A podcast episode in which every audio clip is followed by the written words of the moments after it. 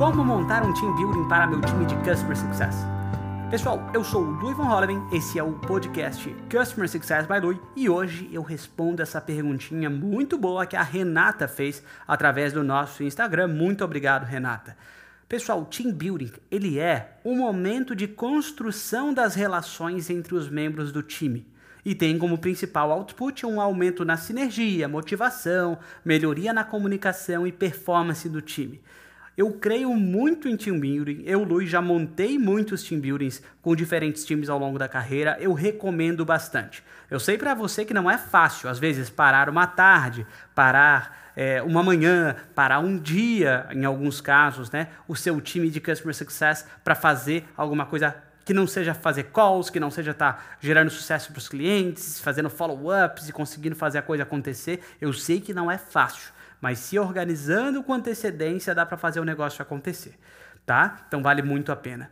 Quando é que eu devo montar essa construção de time, esse team building? Ele deve ter um objetivo claro, e isso vai depender completamente do contexto que o time de CS se encontra. Então, pode ser para alinhamento, por exemplo, definição da visão, da convivência, é, criação de identidade, conexão, criar de repente o nome do time. Às vezes, se o time não está se dando bem um com o outro, umas pessoas com as outras, superar momentos difíceis, construir algo juntos. Então, assim, primeira coisa que você tem que se perguntar é qual é o contexto do meu time nesse momento.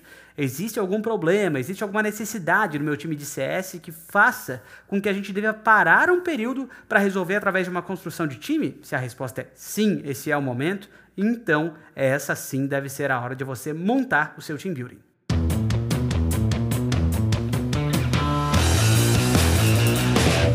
Lui, qual é a frequência que eu devo montar o meu team building? Olha, gente, não é para fazer também todo mês, né? Toda toda quinzena a gente tem que dar um espaçamento maior. Então, olha, eu sugiro um por semestre, às vezes um por a cada quatro meses, um a cada três meses, talvez fique muito próximo, mas depende completamente do seu momento, o crescimento da empresa, se novos membros estão entrando, outros saíram, enfim, depende de muitos fatores. Mas olha, dois por ano eu considero o mínimo, né, para que a gente consiga montar algo bacana, tá, gente? Agora eu vou explorar um ponto muito importante que é o seguinte: os estágios de um time de customer success. Um psicólogo chamado Bruce Tuckman fez um artigo, tá, gente? Antigo. Putz, o cara nasceu lá em 38, fez esse artigo em 65. Um artigo que é muito atual, chamado Developmental Sequence in Small Groups. Então ele publicou uma teoria conhecida como estágios de desenvolvimento do grupo de Tuckman. Então, de acordo com essa teoria de Tuckman, existem quatro fases de desenvolvimento de grupo e eu quero passar por essas fases, por esses estágios, para que você pense onde é que meu time de Customer Success hoje ele está é, alinhado. Qual das fases e qual dos estágios meu time se encontra?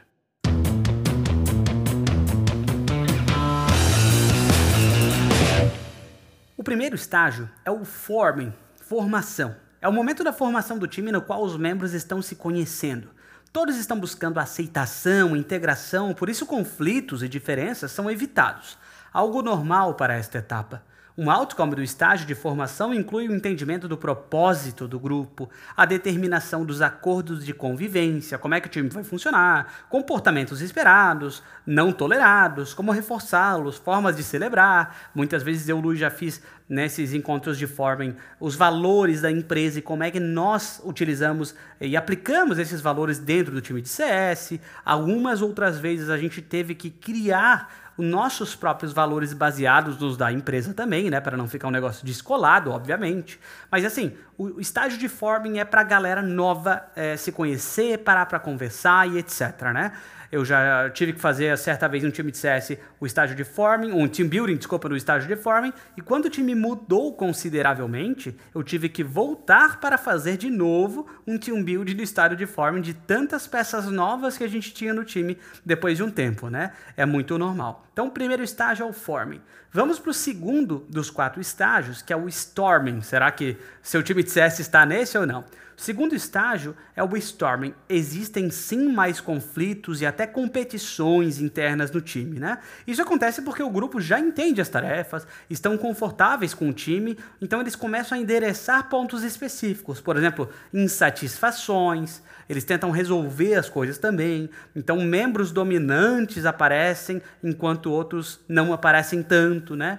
É, membros confrontadores. Então, tipo assim, o time está um pouco mais avançado, o time está mostrando um pouco mais sua humanidade, né? E é interessante a gente dar voz ativa para que eles consigam, né, falar dos pontos que às vezes estão insatisfeitos, que eles, putz, não concordam. Ah, aquela jornada do cliente que a gente está seguindo, cara, para mim não faz sentido, cara, deveria, deveríamos conversar sobre isso. Então, deixar o espaço aberto, né, para um momento onde o time consiga trocar ideia, mas claro, com, sempre com um objetivo muito claro. Então, a palavra-chave dessa, dessa segundo estágio de time é o storming, é o alinhamento do time em si, tá? Então, vamos para o terceiro estágio.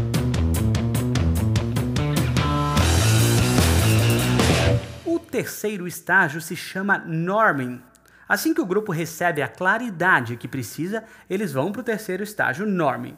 Aqui o time começa a ficar mais coeso, a moral do grupo é maior e todos entendem melhor os talentos, habilidades e experiência que cada membro traz ao grupo. Um senso de comunidade é estabelecido e o grupo permanece focado na meta existindo flexibilidade, independência e confiança mútua em todos os perfis. Então, gente, existe até liderança compartilhada, aquela coisa, se você é gestor, é, coordenador, coordenadora, está me ouvindo, né? Você consegue sair de férias e deixar dois membros é, mais antigos, mais experientes, eles como líderes para tocar ficha, para fazer de repente one-on-ones, ou enfim, conseguir direcionar, treinar o time. Então, gente, um output esperado do team building desse terceiro estágio chamado norming seria o direcionamento e criação de vínculos maiores entre os membros do time. A gente já está em águas mais profundas, né? O time já está performando. E vamos para o último dos quatro estágios que se chama performing. Essa etapa é marcada pela alta performance, como o próprio nome já diz, né? O time já está coeso, todo mundo está unido, leal, todo mundo se ajuda, a competência de todos é vista, existe um alto grau de autonomia, decisão, porque tem muita maturidade quanto a time. Às vezes é um time que está jogando faz tempo juntos. A gente lembra daqueles times que a gente vê na Europa, né? Pô, o time do Barcelona, da época do Ronaldinho, o time da Espanha, que foi campeão mundial, uh, o time do PSG, que está jogando muita bola, etc. Pô, esse time joga há anos junto. A gente ouve os comentaristas falarem. Então, nesse estágio de performing é isso. A galera se conhece, consegue suprir gaps, se ajudar. Então, um team building mais profundo ainda, no qual todo mundo se conhece sem medo da vulnerabilidade, podendo tranquilamente tratar de assuntos pessoais, medos, anseios e pontos que vão além da job que eles fazem, tá, gente?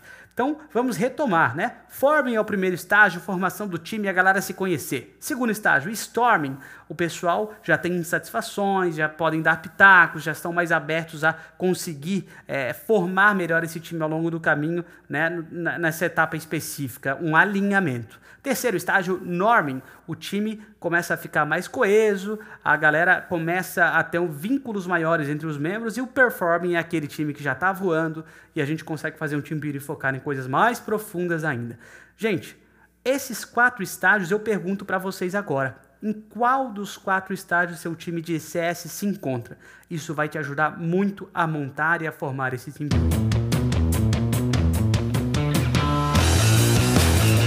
Trazer um exemplo prático para vocês. Qual foi o último team building que eu montei num time de Customer Success que liderei?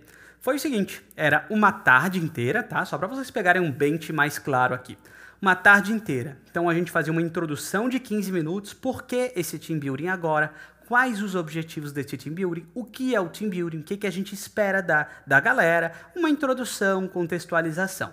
Depois a gente fez né, um papo que era voltado mais ou menos a, a, meia hora e tal, da área de Customer Success dentro da empresa. Como é que começou, por que, que existe, o que, que se espera dessa área, quem é o nosso time específico, em números, é, enfim, o que, que o CEO, o que, que a empresa, o que, que os investidores esperam e a importância desse time de Customer Success, para onde vai esse time de CS no futuro. Então, cara, uma coisa para botar essa galera no mapa ali, sabe? Para não ficar, às vezes, um papo só das lideranças e botar a galera junto da coisa.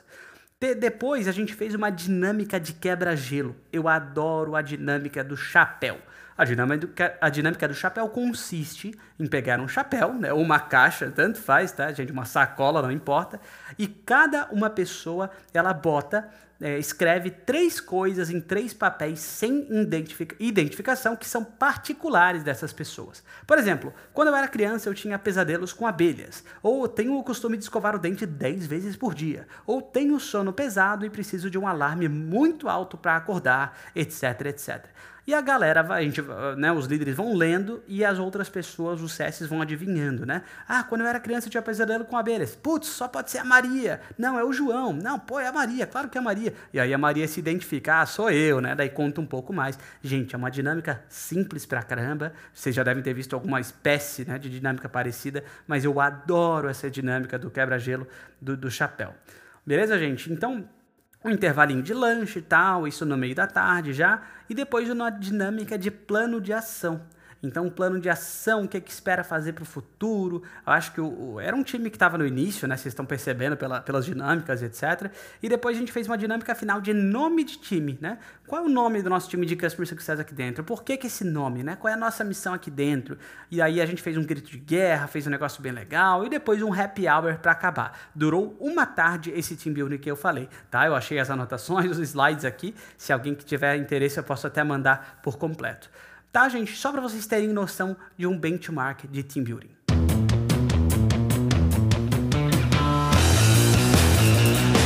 Uma dica final, mas não menos importante, tente trazer o RH para junto desse team building. O time de pessoas, o time de people, o time de RH, chame ele, consulte esse time, essa pessoa que às vezes pode até acompanhar o team building, pode ir para o team building acompanhar, tocar ficha nas dinâmicas, de repente, é legal ter uma pessoa, entre aspas, de fora né, do time para conseguir ajudar em algum dos pontos. Então, pegue, o, pegue esse apoio do RH para conseguir fazer o team building acontecer também. Tá, gente? Vale muito a pena. É um momento importante de time que vale bastante a pena, desde que seja estruturado, desde que tenha objetivos claros e principalmente que se adeque, adeque a um daqueles quatro estágios que eu citei para vocês antes. Beleza, pessoal? Como sempre, este podcast, siga a gente no Instagram também, Customer Success by Lui, e faça a sua pergunta assim como a Renata fez essa daqui. Muito sucesso para você e para os seus clientes e ótimos team buildings por aí.